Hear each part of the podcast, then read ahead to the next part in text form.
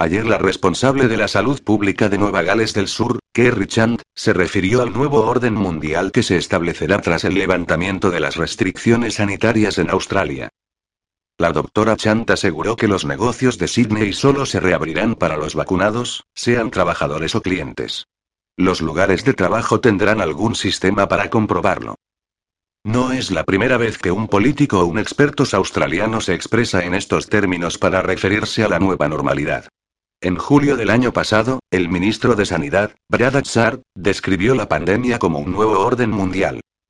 Se trata de una pandemia mundial, un acontecimiento que ocurre cada 100 años, por lo que se puede esperar que tengamos transmisiones de vez en cuando, y así son las cosas.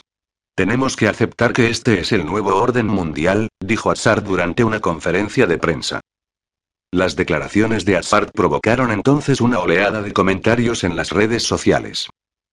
Tanto los expertos como los políticos dosifican la desinformación, las cifras de casos positivos y las sucesivas olas.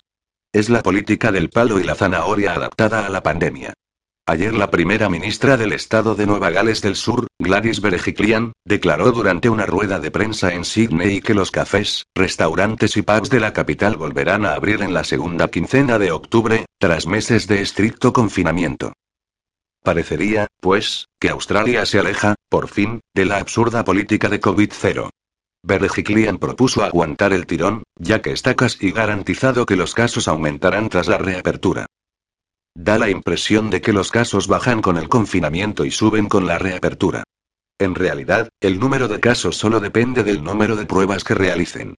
Cuantas más pruebas, más casos aparecen. Sydney es otro ejemplo. A pesar de los dos meses de confinamiento, el número de casos ha seguido aumentando. Pero hay muchas más trampas. Aunque el lunes se levantarán algunas restricciones, será solo para los vacunados. Ya que el primer paso hacia la reapertura para las empresas llegará poco después. Otra trampa que Berejiklian no se preocupó de disimular.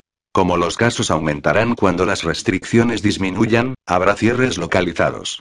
Los confinamientos serán como un semáforo que cambia de color en cualquier momento.